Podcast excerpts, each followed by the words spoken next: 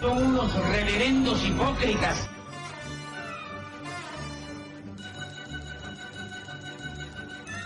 ¿Por qué no suben a la tribuna a responderme si son tan hombrecitos?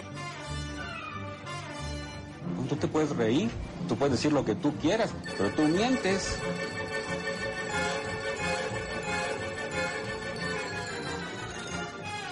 ¡No tienen vergüenza! ¡No tienen cara! Cállate, chachalaca. Bienvenidos a Política Nacional. Disculpe si nuestras netas se le estrellan en la jeta. Y por favor, sea serio. Hola a todos, soy Oscar Chavira dando comienzo Polaca Nacional en radiotuiteros.com, la casa de política nacional.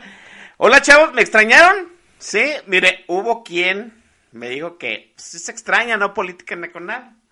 Se va el Chavira de vacaciones, este, falta un par de programas. Eh, en el momento en que pues, se hace la gran mega pendejada del gobierno de López, y hubo quien ya me quería pagar el boleto de regreso de Morelia a la cabina aquí de Radio Titeros para sacarme de mis vacaciones y venir a decir, pues el soberano desgarriate que está haciendo este la cuarta trastornación de este país. Pero pues no, no, pues, este, pues, yo ya tenía pagado hotel, este, agendado todo el calendario del Festival Internacional de Cine de Morelia, que allá anduvimos, y pues no había manera de regresarse, ¿no? Pero ya estamos aquí, tal cual como estuvo agendado. Eh, 15 días después nos encontramos ya aquí, este, con la cabina obviamente ya bien arregladita. Isabel México luego le aplica su Feng Shui. Luego llega el Chavira y hace un desmadre, ya lo sabemos, ¿no? Pues cada quien se encuentra, se encuentra aquí este, el panel de control a su modo. Bien, gracias a la gente que nos está eh, visitando ahí en el chat. Este, Antorolimius, mire, fue uno de los que este, me extrañó. Bienvenido. Ah, hasta el Benji. Benjamín Calderón, amigazo. Un abrazote hasta la sede del Imperio. E, El Benji Calderón, este, pues es un esclavo de Carlitos Slim, ¿sí? Despacha en uno de los calabozos de la Torre del Telmex. Dice, y regresar de vacaciones que eres gerente de empresa de telecomunicaciones, pues Mire, yo, no, no, no lo escuchó de mí, ¿no? Pero pues soy el locutor más antiguo de Radio Tuteros. eso, eso tiene sus privilegios, ¿no? Eso tiene su membresía. Antes el locutor más antiguo de Radio Tuteros, pues era La Casa. En su momento fue el Master El ¿no? Luego pasó al, este, al profe, el profe Gerardo. Eh, por un tiempo fue este, el estimadísimo Arta Sánchez, y luego, pues ya me he quedado yo, ¿no? Este, desde hace casi 10 años ya estamos en este congal. Y pues las vacaciones obligan, ¿no? Eh, eh, ojalá fuera gerente de empresa de telecomunicaciones. No. Yo creo que en este momento ya me hubieran quitado o, la publicidad oficial o la frecuencia, ¿verdad? Con lo que, como andamos en este país, alguna de las dos cosas ya hubiera sucedido. Bien. Eh, bueno, vamos a darle, ¿no? Porque el tema de Culiacán que se sucedió el 16 de octubre, súmele, pues ya, ya son 17 días más, pues todavía tiene una estela de estupideces enorme, ¿no? Uno pensaría que pues, el 16 de octubre, pues unos 10 días más, por ahí del 26 ya el tema estaría zanjeado, ya estaríamos en la siguiente pendejada del gobierno, pero mire, este gobierno se necia a que el culecanazo pues no termine, ¿no? Porque han sucedido dos este, operativos fallidos desde entonces y los vamos a comentar. La voz que hoy me acompaña en estos micrófonos, obviamente, pues jefazo de jefazos, mi teacher, el estimadísimo Manuel Moreno. Manuel, bienvenido. Mi querido Oscar Chavira, muchas gracias por la invitación. Eh, ya sabes, como siempre, a la orden y al pie del cañón, tratándose de temas eh, pues tan, tan ausentes de, tan ausentes de juicio como este. Eh, saludos al, al, chat. Eh, saludos, Benji, ¿cómo estás? Qué gusto saludarte. Antrolimios, no anda por ahí, el chao ya llegó. Creo que ya llegó. Este, abrazo a, a todos. Y gracias, mi querido Oscar, al pie del cañón, ya sabes. Al pie del cañón, aquí estamos, miren, ya llegó el más hecha, pero no se ha reportado. Ya sabe que si no levanta la mano, no le ponemos asistencia. Pues mire, el 16 de este de octubre, por ahí de yo le voy a narrar mi experiencia, ¿no? Porque yo creo que cada quien tiene su experiencia con el culiacanazo. De la, ay, pinche chavira, te azotas porque tú vives en Guadalajara. Sí, pero creo que en su momento las redes sociales este, nos han acercado a todos los hechos del país de una manera muy peculiar, ¿no? Podríamos ponerlo en contexto el día que eh, en la Ibero sitiaron a Peña Nieto, al licenciado Peña Nieto bebé, en, en los baños del Ibero, pues cada quien vivió ese episodio, aunque fue en los baños del Ibero, en la Ciudad de México, pues cada quien tiene una narrativa desde desde, desde su lugar, ¿no? Mire, yo lo primero que vi de lo que estaba sucediendo en Culiacán, este, fue un tuit de Karen Powells, una tuitera que yo sigo, ella vive en Culiacán, ¿sí? Le mando un abrazote y toda la mejor vibra a mi estimadísima Karen Powells, porque, pues, eh, lo de Culiacán no se termina, ¿no? Y, uno que vive en tierra narca, ella padece el cartel de Sinaloa, su servidor padece el cartel Jalisco Nueva Generación. Bueno, uno que vive en tierra narca sabe que esto no termina pues hasta que termina, ¿no? Hasta que se apaciguen las aguas y muy probablemente lo de Culiacano se va a apaciguar en unos cuantos meses. Bueno, yo lo primero que fui, vi fue un tuit de Karen Powells diciendo que pues estaba encerrado en el sótano de su casa, en una parte baja, y que ya llevaban como media hora de balacera.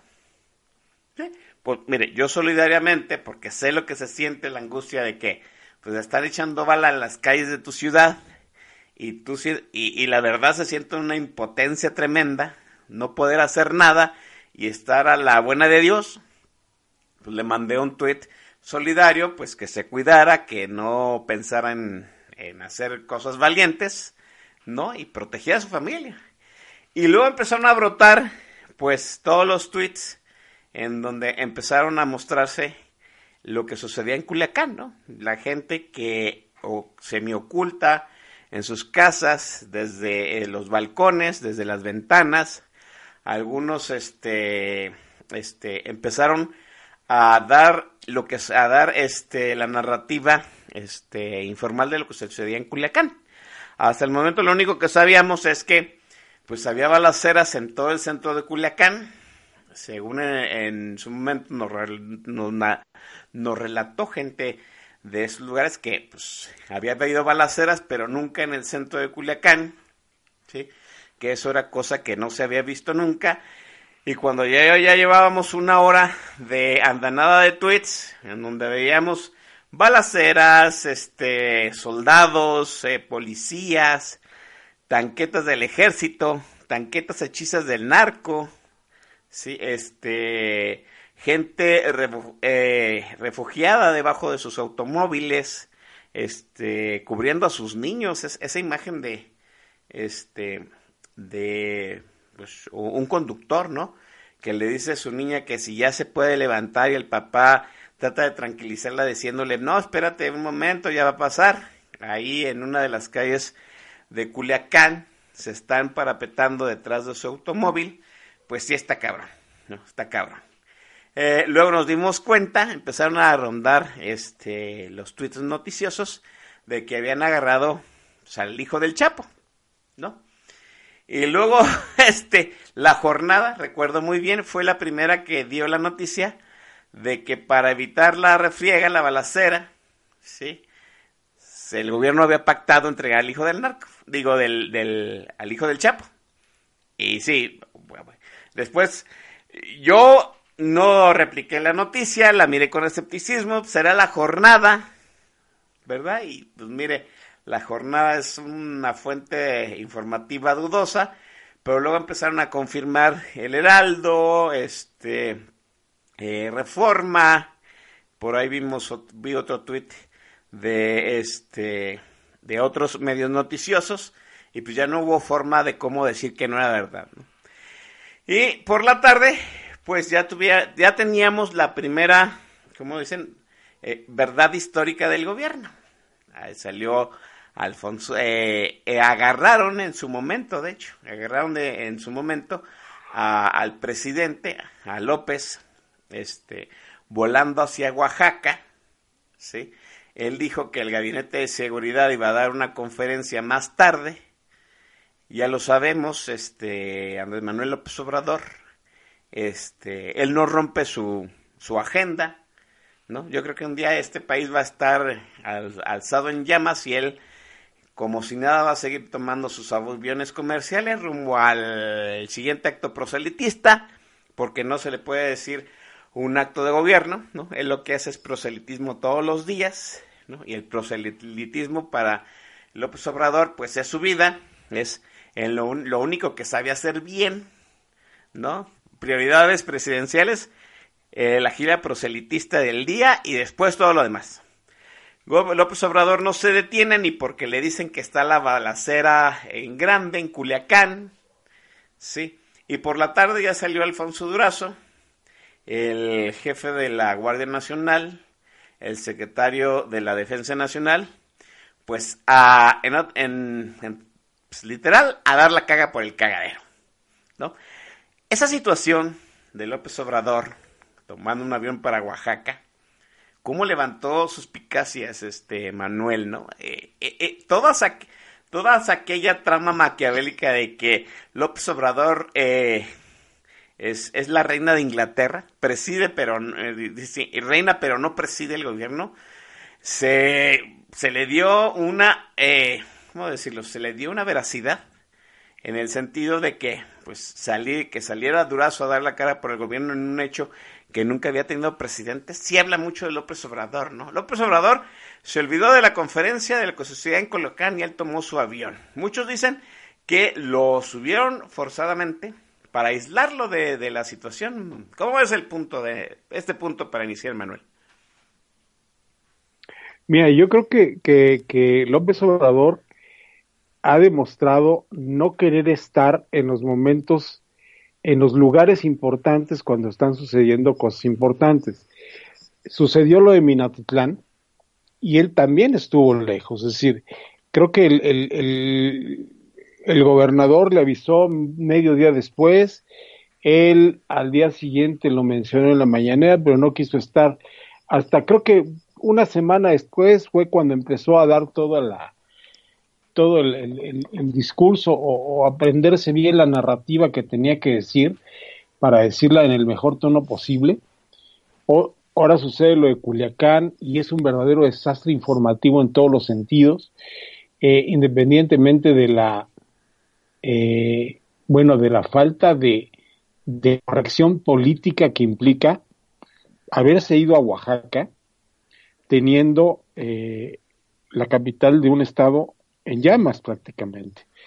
Es decir, mucho más allá del tema de, de que el operativo haya sido fallido, de que fue a las 3 de la tarde en el centro de Culiacán eh, o, en, eh, o en diferentes puntos que vimos cómo empezaron a mandar videos de, desde Culiacán y este hombre diciendo bueno, ya después informará el gabinete de seguridad, me informará cuando yo llegue, este, tomándoselo con toda la tranquilidad del mundo.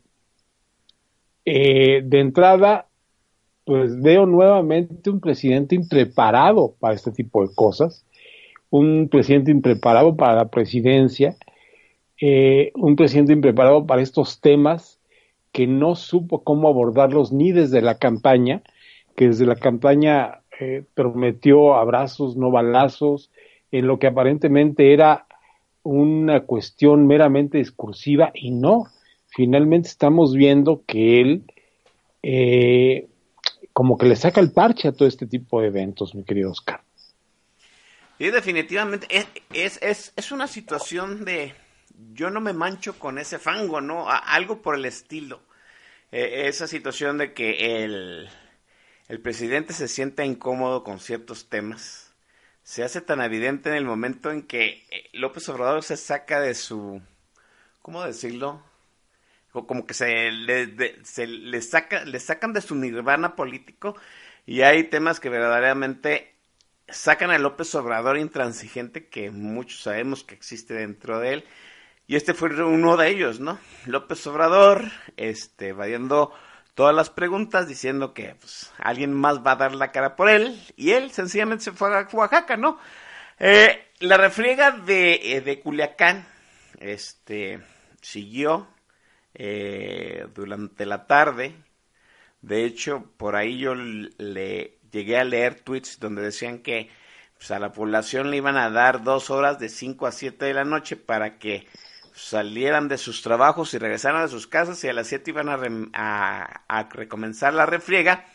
Nada más que en, ese inter empezaron a brotar este, los comunicados de que pues, habían liberado al hijo del Chapo, del Chapo Guzmán, ¿no?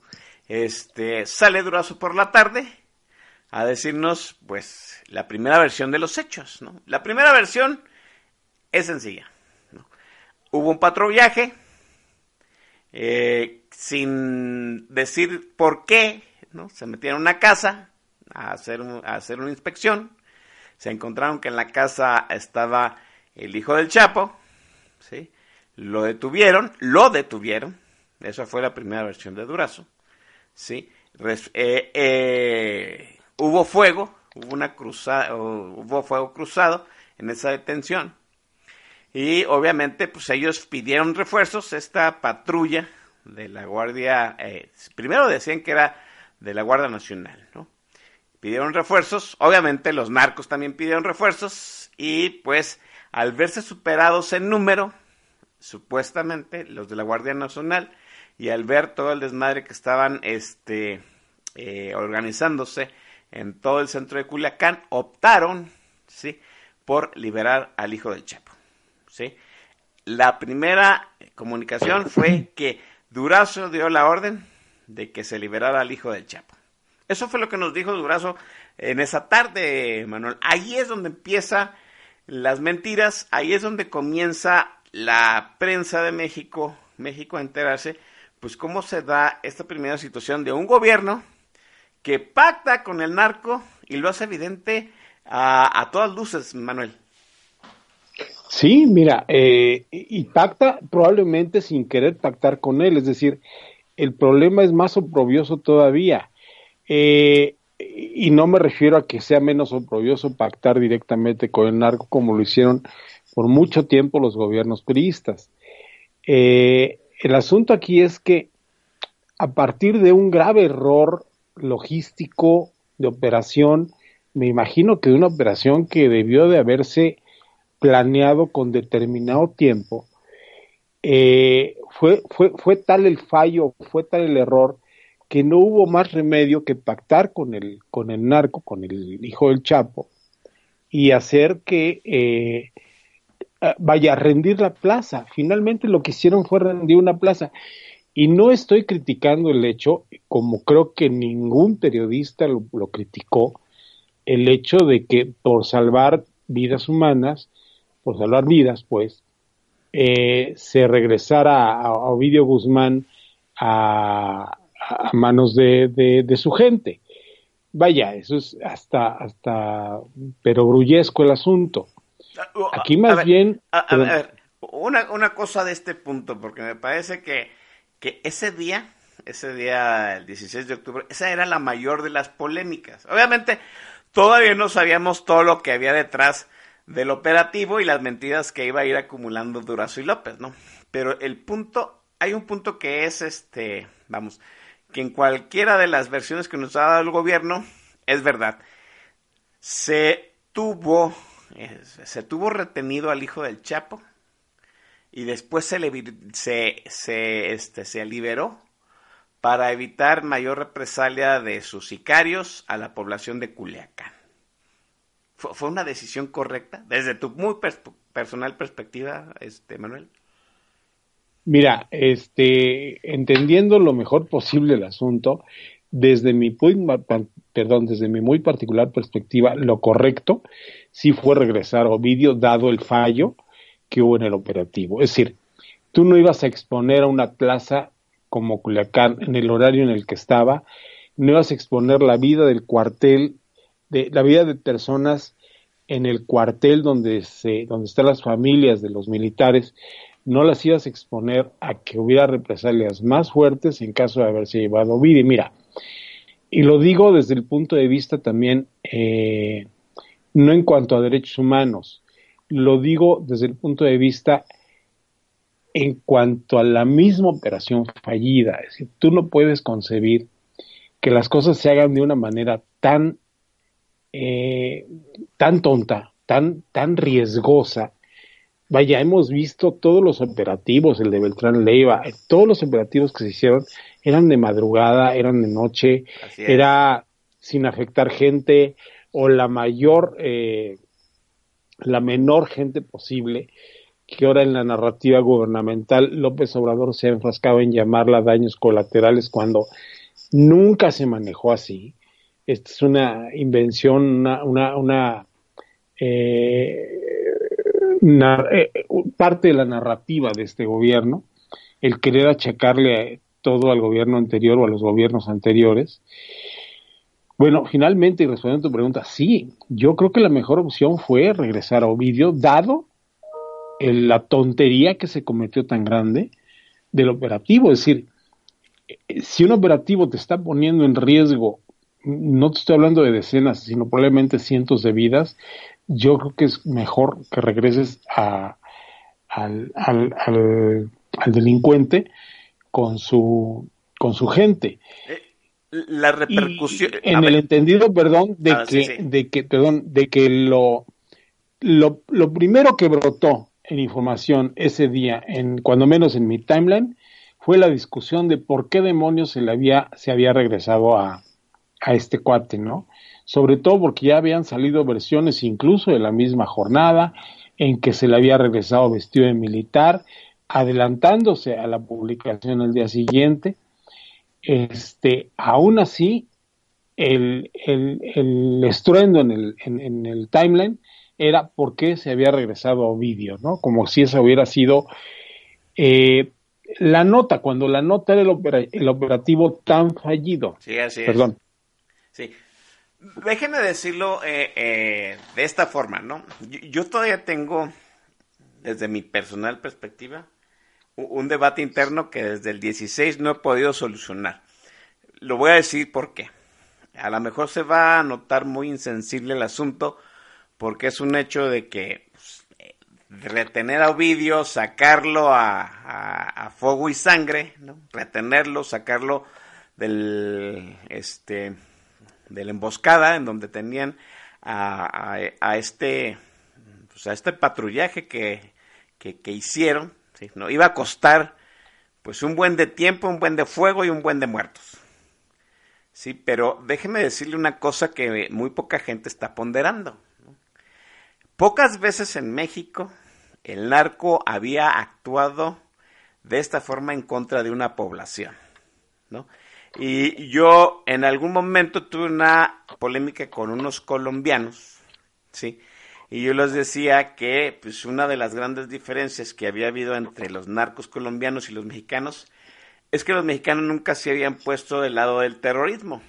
¿sí? Nunca, había, nunca habían afectado a la población en general, ¿no? Siempre, de algún modo, eh, el narco mexicano había operado tras bambalinas, eh, muy subterránea la cosa, este, sí, había habido pues, víctimas secundarias, colaterales, de algún modo, pero eran hechos aislados, voy a decirlo así, y sé que suena muy oficioso lo que estoy diciendo, ¿no? Pero esto, esta situación de Culiacán el 16 de octubre, a mí me parece que ya el narco cruzó una línea y eso ya se llama terrorismo, ¿no? Hacer terror en medio de una población para conseguir un, un objetivo. Ahorita el objetivo es liberar a, al hijo del Chapo Guzmán, al hijo del jefe, ¿no? al hijo del patrón. Pero a mí me parece que fue un precedente malísimo para el resto del país, incluido Culiacán también, ¿sí? En donde, pues, ahora el gobierno se presta al chantaje, ¿no? Se presta al chantaje terrorista, y a mí eso se me hace peligrosísimo. Cualquier persona cualquier organización, cualquier este grupo con poder de fuego, sí, con poder de organización de hacer las cosas mal, ya puede chantajear al gobierno, ¿no? Ya no se necesita ni siquiera ser narcos, ¿no? Cualquier grupo terrorista que esté operando ahorita en México sabe que este gobierno, tú le pones a cierta cantidad de gente este, en peligro, se lo dices, pues va a actuar en consecuencia a favor de, de, lo que tú quieres. Y a mí me parece eso, darle todas las, este, todas las cartas fuertes pues, a, organizaciones terroristas, ¿no? Y vuelvo a decir, el narco nunca había operado de esa forma, pues ahora ya vimos qué poder de fuego tiene y que ya no tiene ese límite, ¿no? De ir en contra de la, de la propia población que muy probablemente la haya prohijado. Eh, ¿Cómo es este punto? La situación eh, digamos que la digamos que la situación en ese momento era liberarlo por el costo de vidas, pero pues el asunto a largo plazo no tiene un mayor costo, Manuel. Mira, sí, Oscar, pero mira, es, es cuestión de analizarlo con mucho más retraimiento, es decir, el, el, el, el tema aquí es que no es que el crimen organizado en esos lugares y a esa escala hubiera tenido menos ganas de enseñar el poder o el músculo como lo hizo en Culiacán. Eh, ya lo tenía. Aquí el asunto es que justamente la contención había sido por parte de los gobiernos anteriores al haberle cedido plazas y al haber pactado con ellos muchísimas cosas. Es decir, yo te tenía controlado a ti y de repente tú me empezaste a controlar a mí. Es decir, no es eh, Vaya, no es que las cosas no se estén, no se, no se hayan salido de control en, en, el aspecto de que ahora el narco es terrorista. El narco todo el tiempo fue terrorista. Lo que pasa es que no lo había demostrado. Se lo demuestra un gobierno que es un gobierno débil, que es un gobierno carente de táctica, carente de estrategia, carente de operación, que le está, que está cediéndole al ejército o Guardia Nacional o Secretaría de Seguridad, como tú quieras, un, un operativo en donde, si te das cuenta, quien tenía la batuta antes era la Secretaría de Marina y que esta vez no participó. Curiosamente, a mí me, me llamó muchísimo la atención eso. Es decir, ¿Fue un operativo que fue realmente planeado para fracasar? No lo sabemos. Es probable que sí. ¿sí? Pero también es probable que con ese operativo diseñado para fracasar, el ejército, digo, el, crimen organizado sacó todo el músculo de lo que era capaz, por supuesto. Pero es que no, no, no, es que fuera esto nuevo. El, el crimen organizado se sabía de su capacidad de músculo, de reacción, incluso de reacción dentro de una plaza, incluso dentro de una de reacción dentro de una plaza, en ese horario, sabiendo la cantidad de halcones que tiene el crimen organizado del cártel de Sinaloa, por Dios, era una tontería no, haber, no haberlo previsto, era una tontería no saber de lo que era capaz de enseñar el cártel de Sinaloa. Aquí lo que me queda a mí más bien es cómo es posible la torpeza de haber hecho este tipo de, de operativo en donde se le permitió justamente a uno de los cárteles más fuertes que hay en el, en, el, país mostrar ese músculo y esa capacidad de chantaje que ahora tienen y que bueno, ahora se le está seguramente pues se le están relamiendo el, el nueva generación, Jalisco nueva generación, eh, todos los que hay habidos y por haber, ¿sí? En todas las regiones del país, porque por aquí leí en el chat que el país está inundado de crimen organizado, por supuesto que lo está. ¿Por qué? Porque no solo se le permitió antes, se le está permitiendo ahora con, con un agravante. El agravante es no saber ni siquiera cómo negociar o, pactar con ellos para que no se metan en más eh, cuestiones de este tipo. Bien, pues ahí, ahí está. Eh, sigue siendo polémico el tema. Me parece que, o sea, desde ahí empezó el debate, ¿no? Es, es como dividir a la sociedad en dos. Eh, eh, mire, yo le voy a decir una cosa. Ganó por muy poquito en, en unas encuestas que vi de Mitofsky. obviamente tome las encuestas de Mitofsky como son. ¿no? Ganó por muy poquito, por un margen seguro. La gente estuvo eh, por un margen cerrado estuvo a favor de que se liberara al hijo del Chapo, ¿no?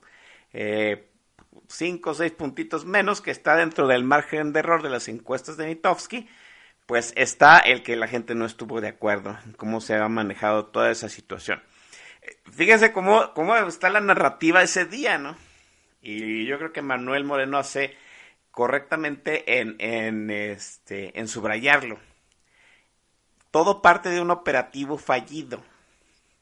¿sí? Ese fue el primer fracaso de este gobierno. Un operativo fallido que se nos quiso vender en el primer momento por este por Durazo de que había sido un patrullaje y me lo encontré, ¿no? Vamos al primer corte musical y vamos a narrar pues el segundo gran fracaso del gobierno, que es tratarnos de vender 20.000 verdades históricas en las que en todos los finales el presidente es el héroe de la patria, ¿no? Vamos a tener para este viernes, que ya es el primero en el primer viernes de noviembre, a los BGs para el playlist de esta noche. Con permiso, volvemos.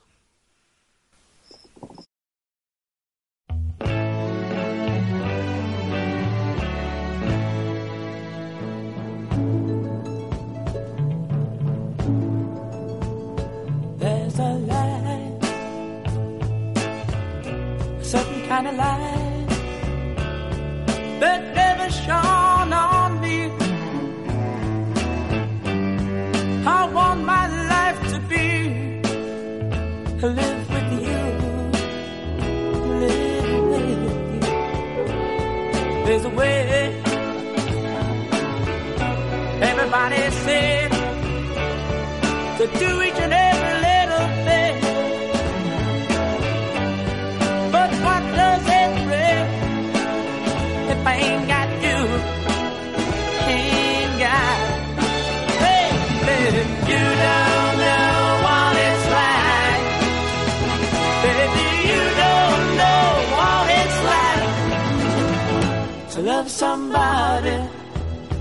to love somebody the way I love you.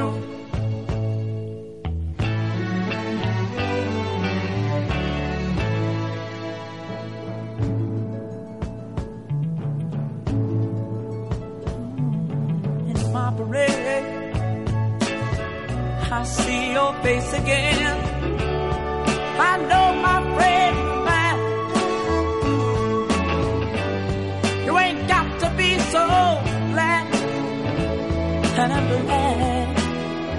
so, so, so glad I'm a man. Can't you see what I am? I live and I breathe for you. But what good does it do if I ain't got you? Ain't got you,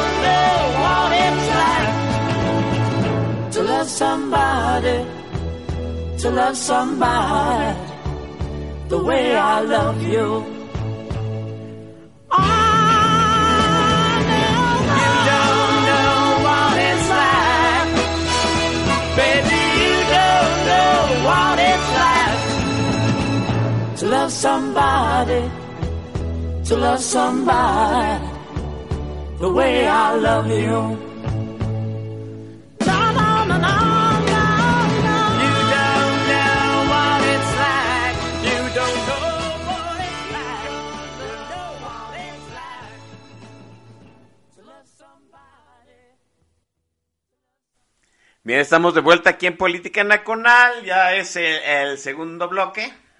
Oiga, Benjamín Calderón llegando y armando desmadre, ¿no? Dice que mejor va a escucharlo en podcast porque no le gusta el playlist. Mm, ay, pero eso me gustabas. Eh, un saludo al señor Antorolimius, eh, Corazcón, eh, que también está presente. El Master El Shah, ya llegó, ya se está reportando. Dice que el gobierno es débil porque Lop- López Obrador es débil. Es cierto, ¿no? Mire, todos coincidimos en algo, ¿no? Todos los que no estamos enajenados por este el estilo personal de gobernar de López, ¿no? estas han sido las dos, tres, casi tres semanas en donde hemos visto al verdadero López Obrador. ¿no? Un tipo este, limitado de recursos, al cual le pasan este, unas notas de lo que debe de decir. Hay temas que le tirrian al presidente. Obviamente el fracaso de Culiacán es uno de ellos. Y cuando le piden datos duros, que no los tiene o que no los sabe, o que eh, la narrativa que trata de inventar no le checa, pues sacan lo peor de él, ¿no? Hoy ya les dijo perros a los, a, a los medios, ¿no? A los reporteros y a los medios, ¿sí? Que están atacando la mano que les quitó el bozal. Y luego añadió, con perdón para los perros. De ese tamaño el presidente que tiene este país. Ah, vuelvo a decir, ¿no? Es el presidente que representa a 30 millones de mexicanos que votaron por él, ¿no? Eh, en su momento, este, la chairiza decía, pues el presidente no me representa, pues miren, ¿qué les digo esta, esta vez, no? Pues yo creo que sí los representa perfectamente. Eh, ese día, Durazo sale por la tarde, 16 de octubre, el culiacanazo ya había terminado, liberado el hijo del Chapo, este, de hecho, algunos videos ahí de, este, en Twitter, no se veía la, la conversación por radioseñal que tenían, creo que un negociador del ejército, eso entendía yo, a lo mejor no, un negociador del, del ejército y un negociador del narco. Que lo liberen, que lo liberen, que la madre. Y luego está, luego corte a, escuchamos el- la radiotransmisión. Ya liberaron al hijo del patrón, ya vámonos, que paren de echar bala, ¿no? Esto se acabó, retírense de la ciudad. Ya. La gente, obviamente, pues, pasó una noche con angustia, eh, con, este, vuelvo a decir, con una tremenda impotencia.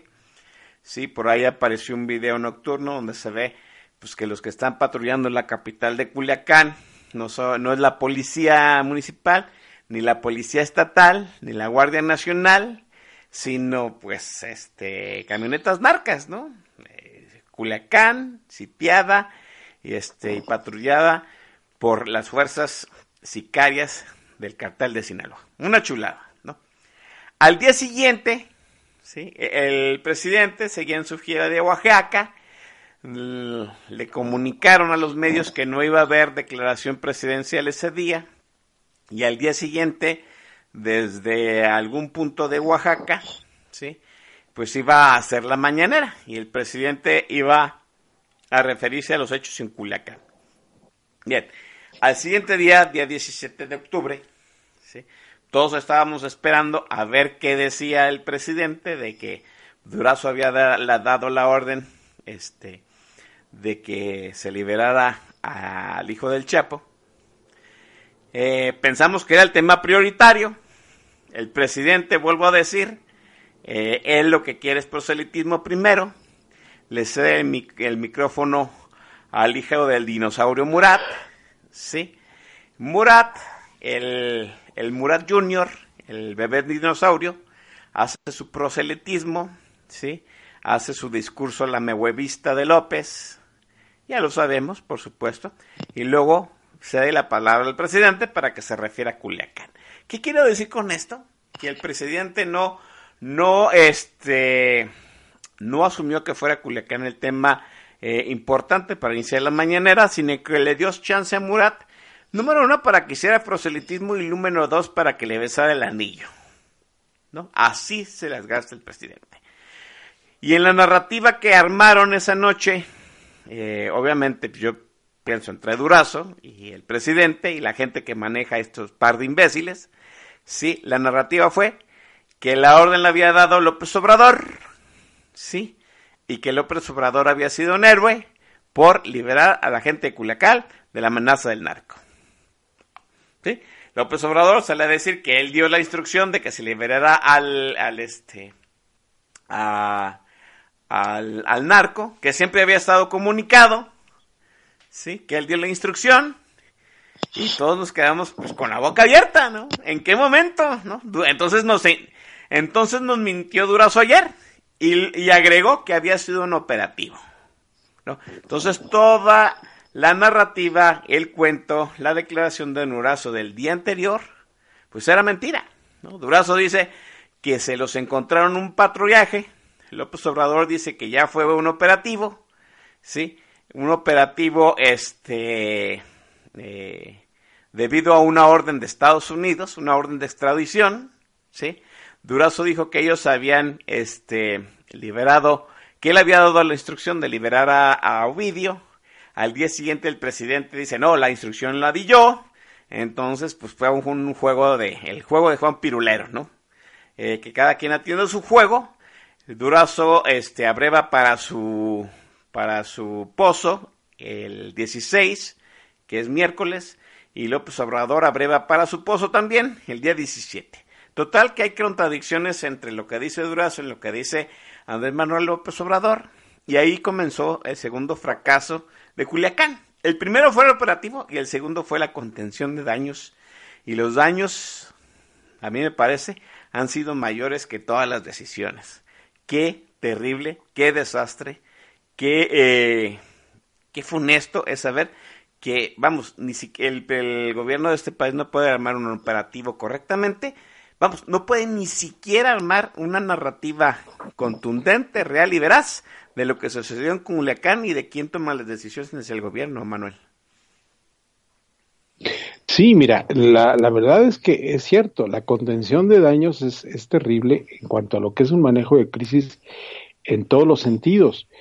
Mira, yo cuando menos, ahorita el recuento que estás haciendo, yo cuando menos advertí cuatro historias que, que nos trató de contar el gobierno.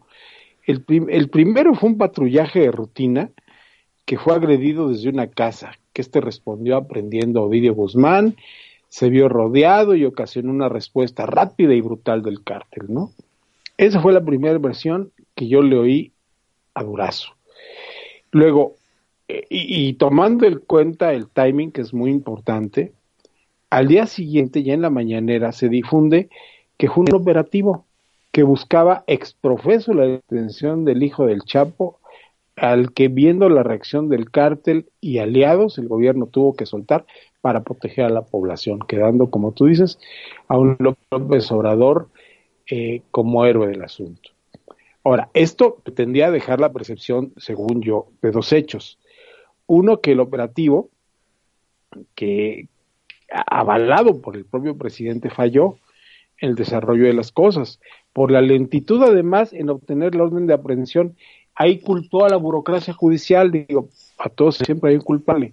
Que de hecho... Y, y la otra, que el presidente... Ajá, sí, dime. Sí, sí. Que, que de hecho, recuerda que en la... Cuando se da la primera... La primera vez, la primera versión de que fue un operativo, el presidente dice que él no estaba enterado del operativo. ¿Te acuerdas? Así es, así es, sí, sí, sí. Y, luego, y, de, y después cambia a que así estaban. Ajá. Ah, después cambia a que sí estoy enterado del operativo. no, o sea, es un desmadre esta situación, perdón, ¿Sí? Manuel. Y no se, y no se pudo llevar a cabo porque la burocracia judicial se tardó en darme el orden de aprehensión.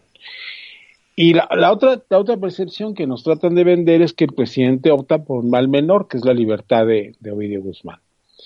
Luego, ya por la tarde de ese día, y el 17, ya los medios concentrados más en el operativo que en la decisión del presidente, se lanza una nueva historia. Los mandos militares de menor rango, sin comunicar a sus superiores, se lanzaron por su cuenta a la captura de Guzmán. Es decir, no hubo cadena de mando. Y ya por la noche, por eso insisto en que el timing es, es importante, se lanza una nueva historia, que fue a petición del gobierno de Estados Unidos, que se realizó el operativo para prender al hijo del Chapo y extraditarlo. Las primeras planas del día siguiente dan fe de la variedad de esas historias. Ahora aquí la cuestión es que la variedad de información y la profusión eh, en, en, muchos, en, pues, en, prácticamente todos los medios, por ende en, en, creando un impacto en opinión pública, impide la concentración en cualquiera de las variables informativas, es decir, nunca nos concentramos demasiado tiempo en una de las cuatro vertientes. Siempre fue tan revuelto todo que todo se empezó, o sea, había medios que tocaban la decisión del presidente, otros medios que hablaban del operativo fallado, otros medios se fueron sobre lo de Estados Unidos. Vaya, eh, esto, eh, eh, esto nos ha impedido ver eh, en una misma variante todo, es decir, el mismo gobierno se encargó de difundir justo, justo cuando más se empeña López en diferenciarse de los demás, es decir, si nos damos cuenta, lo que más le cala a López Obrador es que le digan que es igual que los gobiernos anteriores, que no ha habido ningún pinche cambio. No sé si se dan cuenta que hasta dicen, oigan, no insulten, oigan, con el debido respeto, yo no soy igual.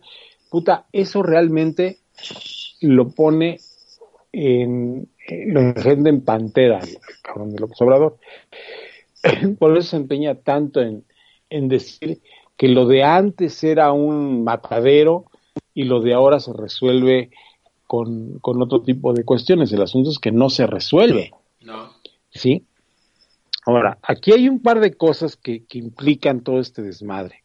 Ameno, además de las obvias incapacidades de Jesús Ramírez, el cuate que se dice que trabaja como coordinador de comunicación de la presidencia, y de Alfonso Durazo, y que además tiene un enorme descontrol, Alfonso Durazo, se dan cuenta en los primeros días. Sí, sí. Eh, anda más con la cabeza, yo creo que pensando en la gubernatura de Sonora que en sus obligaciones, pero bueno.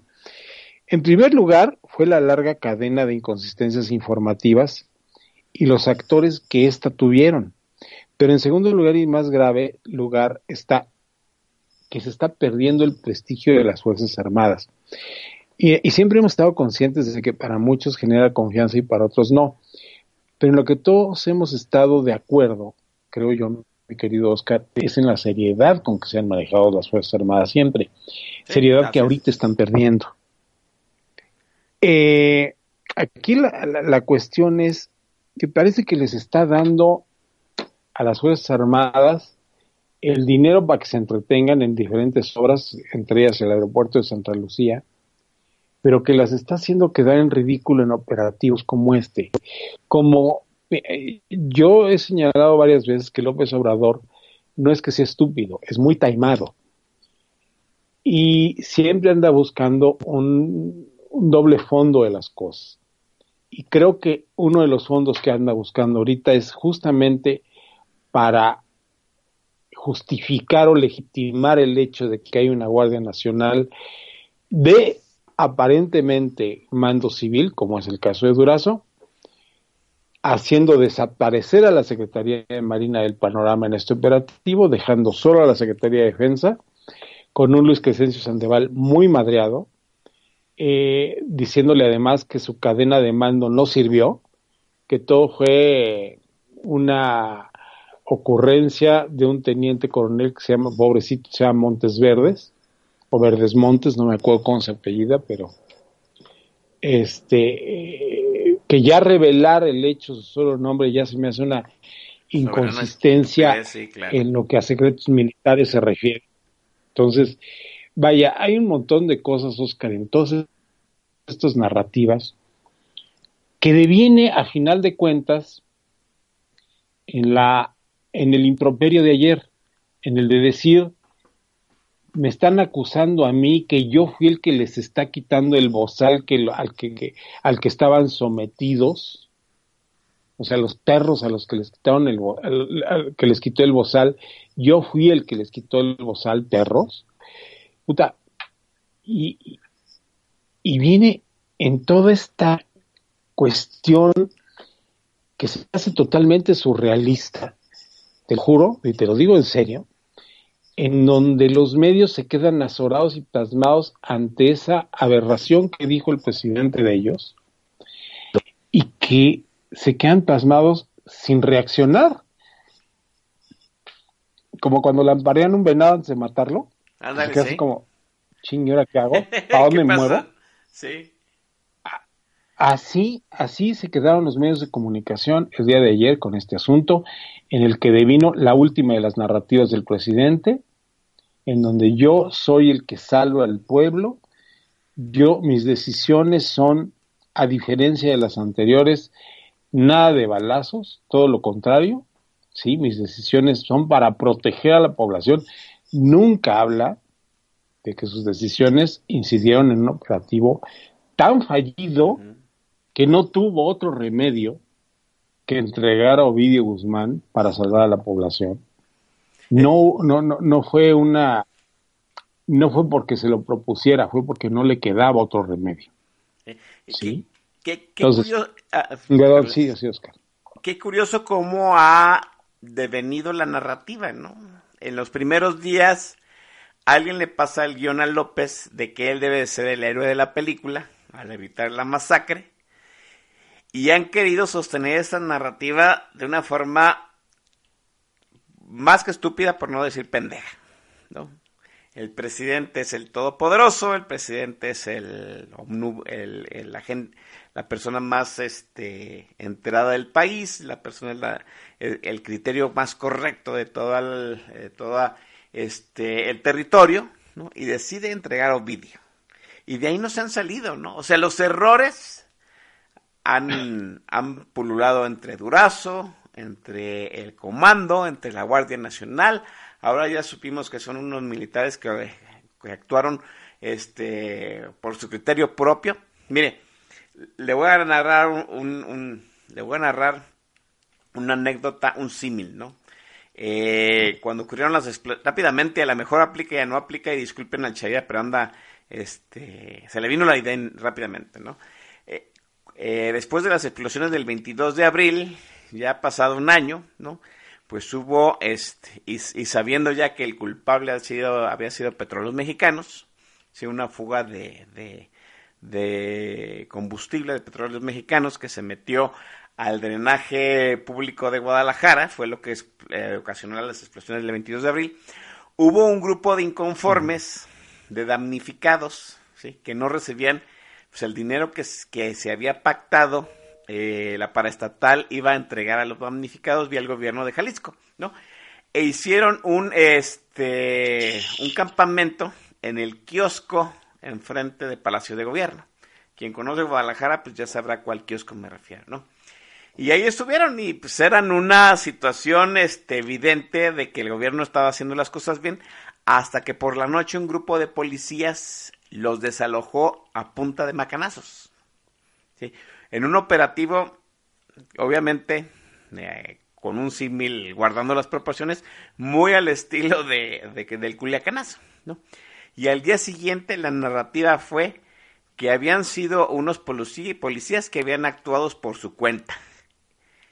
Y ahorita el símil me parece tal cual, ¿no? Un gobierno que es incapaz de armar una narrativa coherente, sí, eh, unos medios que andan en la pendeja, ¿no? Validándole todo al presidente, y ahora el presidente, al no poder armar una narrativa coherente, culpa al mando militar, cuando ya él había dicho que sí estaba enterado del operativo, que el operativo se había preparado desde hace cinco meses, ¿no?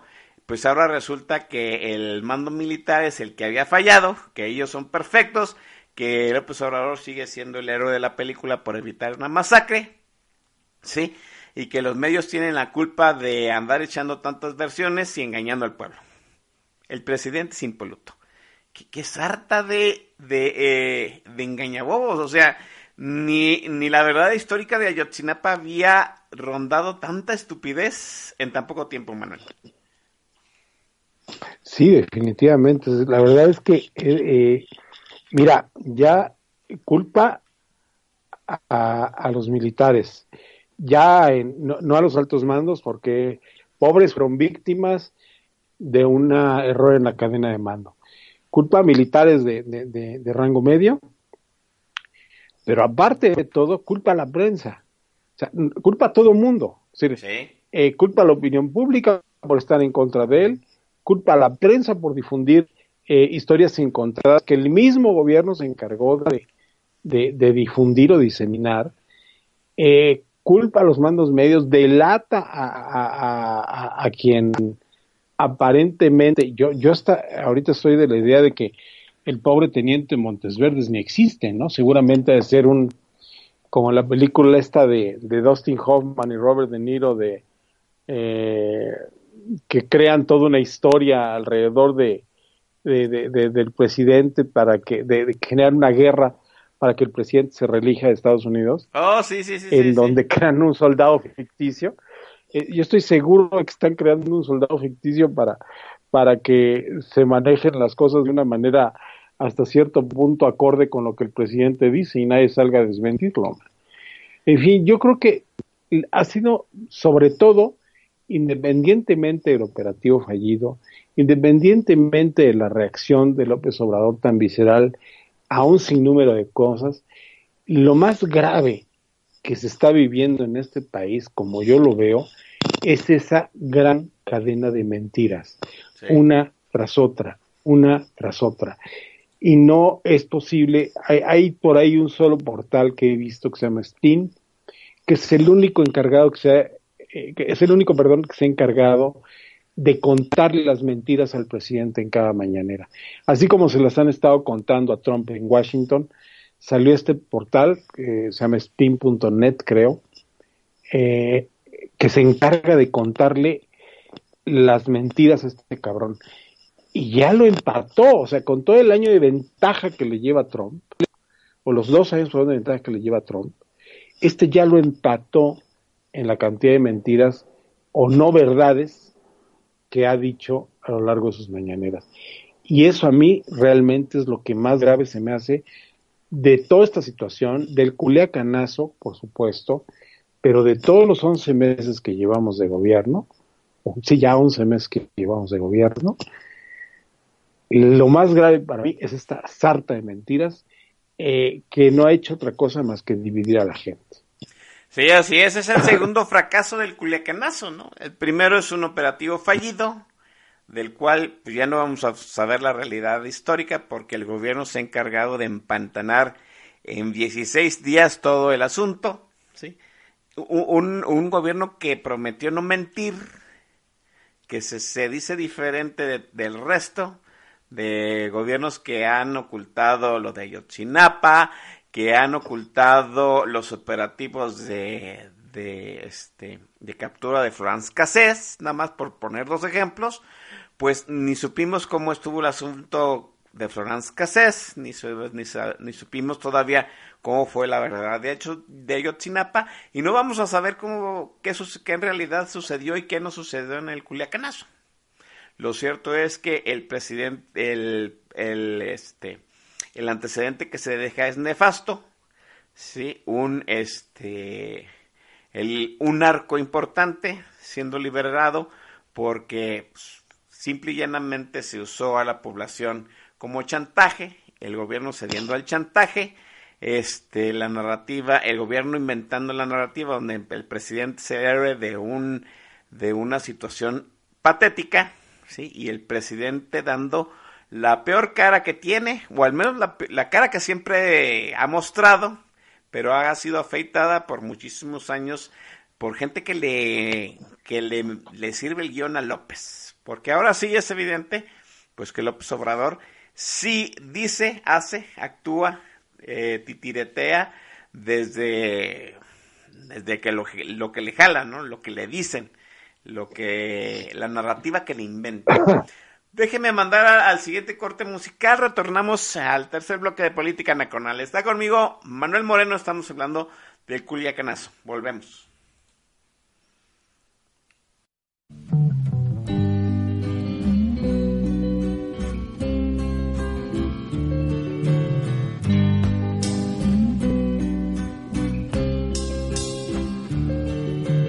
A joke which started the whole world crying. But I didn't see that the joke was on me. Oh no. I started to cry which started the whole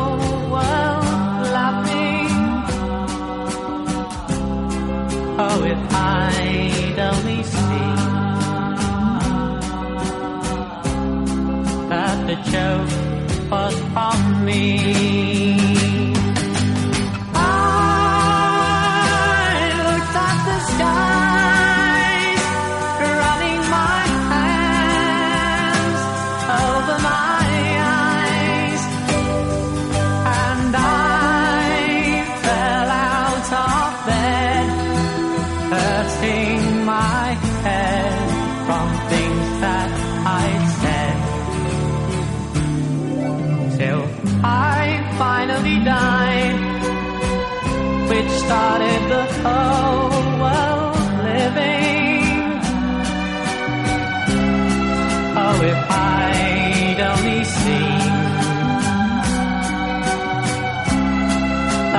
shadow was on me.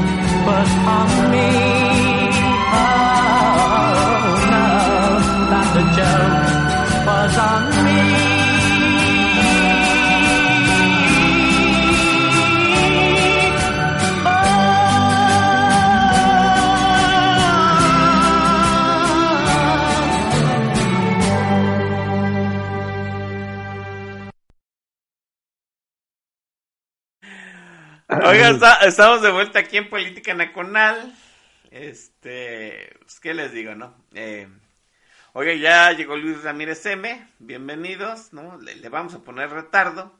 Este, dice el Shaq que plática tan tenebrosa, aderezada, aderezada con música de chichifos.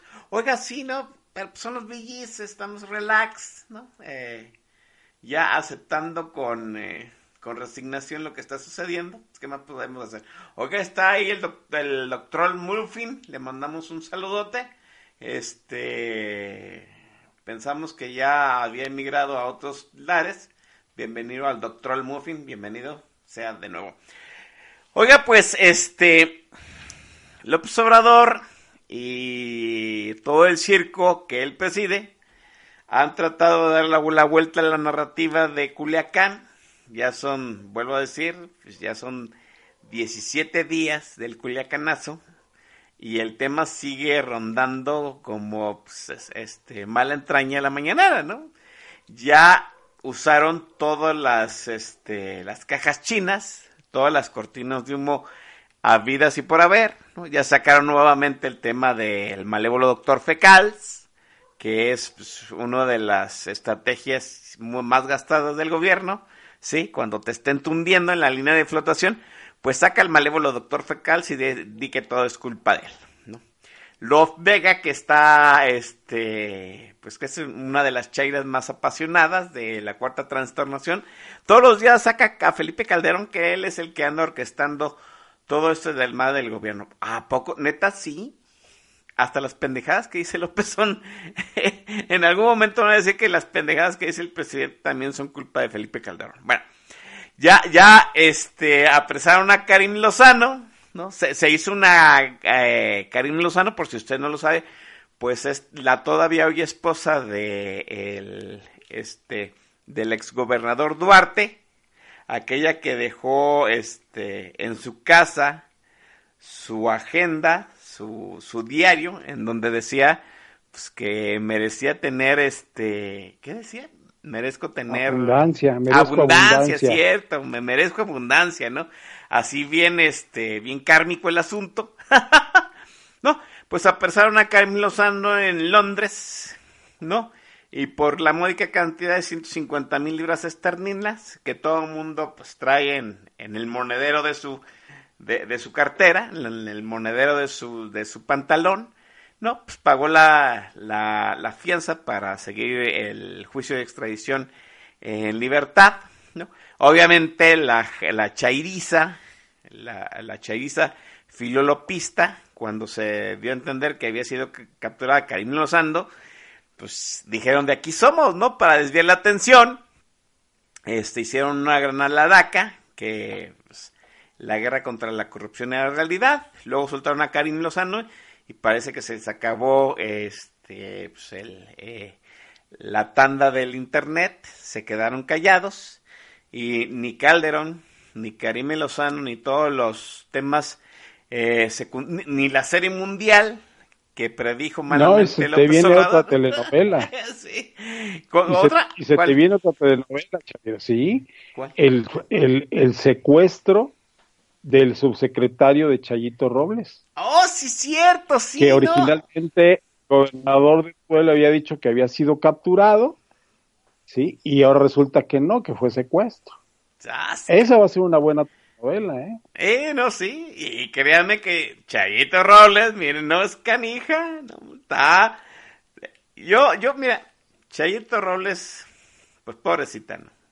Ah, ah, corruptaza de primera, pero pues tonta no es, ¿no? Digo, para llegar a ser a jefe de la sede, a jefaza de la sede Sol, pues tonta no es, ¿no? Viene el turno de Chayito Robles, vamos a ver qué sucede, ¿no? Pero sí, ¿no? Todo eso que le estoy diciendo no ha podido evadir el tema del culiacanazo en la mañanera de López. Tan es el caso, vuelvo a decir, el presidente ha querido darle la vuelta todos los, todos los días. En algún momento se comprometió, yo digo que malamente, porque también el presidente la caga, y la caga en forma fenomenal, ¿no? No sé qué me sorprenda más, si lo fenomenal de lo que, de que mete la pata el presidente, o la frecuencia con que lo hace. Promete dar a conocer el minuto a minuto del operativo, sí, obliga a los militares a hacerlo. Yo no entiendo por qué lo hace un militar y no Durazo, que abona mucho la, a la conclusión que dice Manuel Moreno de que están tratando de culpar al, al ejército para no manchar el debut de la Guardia Nacional. Este, y pues en el minuto a minuto, otra vez, nuevamente, salen a relucir las mentiras que se habían venido diciendo hasta ese momento. ¿No? ¿Cuáles mentiras? Pues de que había sido retenido, que no había sido retenido, que se le había aislado, pues en realidad no se le aisló, se le, eh, se le permitió comunicarse con su gente, ¿no? De que pues, había sido un operativo con poca gente, resulta ser que no era así, ¿no? Total, una sarta de... El video muestra una sarta de contradicciones y la realidad es que Durazo y ahora el presidente nos mintieron. Y el tema sigue en el aire. Y cada día que ha pasado desde el Culiacanazo, hemos visto al observador caer en un este en una espiral de hartazgo en donde ayer el presidente ya literal explotó. Y explotó pues contra los que tiene más cercanos. Los más cercanos son los periódicos, digo, los periodistas que cubren la nota, los reporteros que cubren la nota, que simple y llanamente lo que quieren es atar caos entre las primeras versiones que dieron Durazo y él a las versiones que estamos teniendo en este momento Durazo y él mismo. ¿no? Durazo les dice francamente que les mintieron. ¿no? Se dieron informes incorrectos porque no teníamos la información correcta. Ah, el colmo del cinismo, del pendejazo de Durazo. De Durazo. Es, es el colmo. Imagínese usted, usted, trabajador, ¿no? que le da un informe incorrecto a su jefe y luego su jefe le hace ver que está en un error y usted le dice, pues, patrón, le di informes incorrectos porque no tenía la información correcta. Ay, pinche Durazo, eres un pendejo. la verdad, ¿no?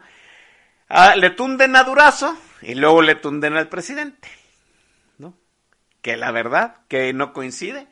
Y Durazo y López Obrador no encuentra otra forma más que nuevamente señalar a los periodistas como enemigos del régimen. Y literal les dice que están mordiendo la mano que les quitó, muerden la mano que quita el bozal a los perros. Con perdón de los perros. Y yo respeto mucho a los perros, dijo. ¿Qué tal? Pues ahí está el presidente, este Manuel. No ha salido, no ha podido salir, revertir el culiacanazo. Se ha metido en una sarta de contradicciones. No ha podido darte la- darle la vuelta al tema y se hunde en una espiral de enojo, de ira, de eh, incontención. Y no vemos para cuándo, este Manuel. No, no vemos para cuándo porque el estilo no se lo permite. Es decir, él trae un estilo. Mira, yo no sé si te- lo dije en tu programa, estoy seguro que sí lo dije. Yo vi como un error desde el principio el asunto de las mañaneras diarias. Mira, es una sobreexposición mediática que lo único que te va a servir va a ser una para exponerte en lo mentiroso que eres, dos, en contrapuntearte con la prensa, hasta con la prensa que fue tu amiga, como es hoy el caso de la jornada. Tres, ya no vas a saber qué disparate decir más adelante después de que te contradigas o te contradigan tus mismos secretarios un par de veces, cosa que ya sucedió. Y finalmente es un desgaste increíble en este asunto. Y el desgaste lo va a tener él con la opinión pública. Y, y no tarda en suceder. Es decir, eh, ya, ya, ya siento, al menos he visto gente con mucha más conversión al lado de decir, híjole, sí voté por él, pero la verdad ya me estoy dando cuenta que la está cagando. Cuando, bueno, digo, hay reclamos tan abiertos como el que hace el maestro Don Vix, decir, bueno, no te diste cuenta antes, pendejo, no, pues es Sí. obvio que no se dieron cuenta antes, ¿no? es obvio que no se dieron cuenta antes, por eso es que están arrepentidos ahora, pero bueno, finalmente, este, no, no, no, no, no va a ser algo sin remedio. En, dos añitos más tenemos la oportunidad de, medio empezar a revertir la pendejada que cometió el año pasado, pero sí es, sí, sí es un hecho que me deja claro que es un hombre que nunca estuvo preparado para la presidencia de la República, que como tú bien apuntas y hemos apuntado muchas veces en este programa, mi querido Oscar, es, es un hombre que está preparado o siempre fue preparado para ser candidato, nunca para ser un presidente. ¿Por qué? Porque lo seguimos viendo, todos los actos, todas las mañaneras, toda la exposición de medios, que a veces me parece como un viejito maestro rural que está dándole clase a la prensa con el, cuando empieza a señalar con el dedito. Este, es, es un cuate que vivió toda su vida de ser candidato. Por eso es que nunca aprendió realmente cómo atacar los problemas, sino cómo prometer con base en los problemas. Y, y esto lo está a- alejando de la prensa cada vez más. Una prensa que además, híjole, cada vez también la veo más azorada, Sí. eh, no, como que no está reaccionando rápido, pero la veo más azorada de decir, puta, este es el monstruo que estamos engendrando entre todos, ¿no? Sí, y que es. seguramente se están dando cuenta, porque pendejos no son. Y digo, no, no, no, no creo que Salinas Pliego sea ni tantito pendejo, ni Emilio Azcárraga sea ni tantito pendejo de, de, de saber el rol que están jugando. Pero bueno, ante la ausencia de presupuesto gubernamental, que digo, lo acabamos de ver en las últimas, la última semana salió la nota. Televisa eh, redujo su utilidad en un 31%, TV Azteca en un 51%. ¿A qué chihuahuas creen que se lo debemos? Al recorte presupuestal de gobierno, obviamente. Entonces no son pendejos y no se están echando la soga al cuello. Cuando además estamos viendo una remodelación de último modelo que le están dando a Radio Centro, gracias a Carmen Aristegui, que ahí está, y que acaban de cambiar estaciones. Una se va otra vez a su eh, recinto histórico, que es artículo 123, el otro se queda en constituyentes, en fin, a ese sí le están dando dinero. ¿Por qué? Pues porque Carmen Aristegui se encargó de generarle una programación a Andrés Manuel López Obrador de, de- de periodismo hablado, eh, acorde con lo que él quiere escuchar. Y ahí sí hemos oído cualquier cantidad de cosas menos que el presidente se equivocó. Así es. Podemos oír también cualquier cantidad de cosas en contra de Durazo, en contra de Luis Crescencio Sandoval, pero jamás de que el error haya venido del presidente. Eso es lo que le gusta oír, eso es lo que él premia. Entonces hay que tener cuidado con esas cosas. Dice el coronel Chorizo que Radio Centro abre un nuevo canal de Sí, TV perdón, tiene, tiene razón. Sí, el 8.1. El 8.1 ya lo abrió, exactamente. Con Aristegui y el astillero, sí, Así con toda la banda que traen ellos dos. Bueno, lo cierto es que Andrés Manuel López Obrador, la última narrativa es que el gobierno va a pagar los platos rotos del culiacanazo y la prensa también, ¿no? Vamos a ver si el ejército está este, con los ánimos de pagar los platos rotos del culiacanazo, si la prensa está consciente de que va a tener que absorber parte de esas culpas de las versiones encontradas que, que reprodujo del propio Durazo y del propio López Obrador, ¿no? Y vamos a ver porque todavía esta trama del culiacanazo tiene largo vuelo. Son dos, traje- son dos fracasos, muchachos. El operativo fallido y la contención de daños fallidas. Y hemos visto lo peor, lo peor del gobierno. Un gabinete incapaz de tener, ope- de crear un opera- operativo exitoso, de llevar a cabo un programa correcto, de tener un objetivo preciso y un presidente que se quita la careta y devela su verdadero ser, ¿no? Una persona que está él por encima de todos los errores, que su visión del país es la correcta y no admite que le digan que se equivocó. Y se equivocó. Déjeme Y mandar que a... odia a los medios. Y que odia a los medios, sí. No, a los medios que no le son afines.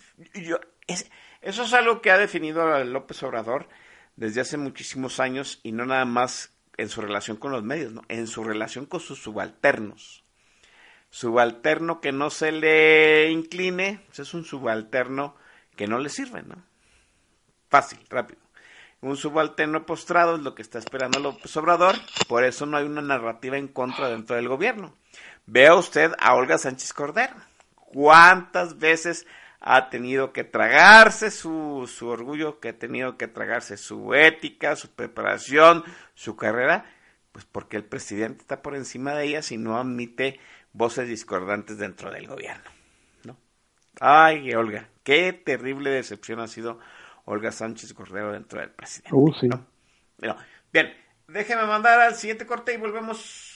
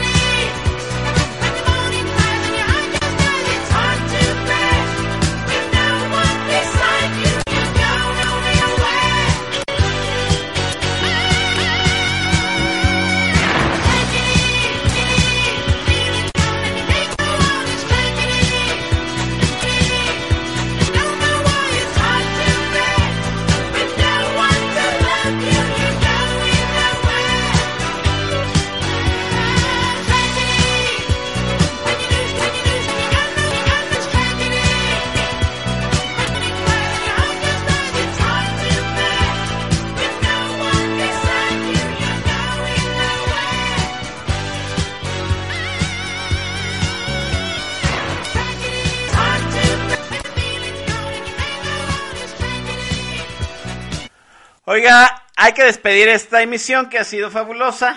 Este, ya dimos un recuento del Michoacanazo, de las dos, eh, de los dos fracasos del gobierno, ¿no? Y seguirán El acumulándose. Culiacanazo, Del. Culiacanazo, sí es cierto, ¿no? O- oiga, Oye, el Michoacanazo es de Calderón. Sí es cierto, ¿no? ya como estoy como ellos diciendo que todo es culpa de Calderón. Mire, el Culiacanazo, que va a ser un el episodio chornoso de este, de este gobierno, si no es que le conocemos otro grado de ignominia más, ¿no? Este, pues ahí está para la narrativa, ¿no? Este, eh, eh, el malévolo doctor Fecal tuvo su michoacanazo, ¿no? Tuvo su Florence Cassés, eh, el licenciado Peña Nieto Bebé, pues tuvo lo de Ayotzinapa, y López Su Obrador ya- Casablanca. su Casa Blanca, así es, y López Obrador ya se estrenó con un culiacanazo. Y toda este, esta telenovela de culiacanazo no termina. El lunes vamos a ver ahora con qué nos sale el presidente. Al menos vamos a tener dos días Sí. para respirar. Sí, hay que Continuará. despedir. Así es. Hay que despedir esta emisión también porque se va a descansar, ¿no? Y es momento de agradecerle todos sus comentarios y su tiempo, este, el esfuerzo, por supuesto, a mi estimado teacher Manuel Moreno. Manuel, un honor como siempre, gracias. Muchísimas gracias, querido Oscar. Este, lamento no llegar a la hora final, pero este, te agradezco mucho el espacio, como siempre. Les, eh, les mando un abrazo a todos los que estuvieron atentos en el chat, de verdad, querido Shaq, Corazcón, eh, a todos ellos, a los anónimos que estuvieron por acá. Eh, de verdad, gracias. Y mire, espérense más cosas como las que estamos viviendo. Tiene razón Oscar, esto, este sexenio apenas comienza. Tiene razón el chat, hoy es temprano, va a haber muchos culiacanazos. Espero que no de la magnitud del culiacanazo, pero sí ya está teniendo López Obrador varios asuntos en agenda que va dejando poco a poco. Las casas de Bartlett, el culiacanazo, el minatitlanazo que fue hace eh, unos cuantos meses todavía, y él no da pie con bola. Pero bueno, te agradezco mi querido Oscar y gracias por el tiempo como siempre. Un abrazo. El agradecimiento es para ti, gracias a la gente que estuvo ahí en el tag. Nos estamos viendo hasta la semana siguiente. Bájenle dos rayitas al estrés. Cuídense.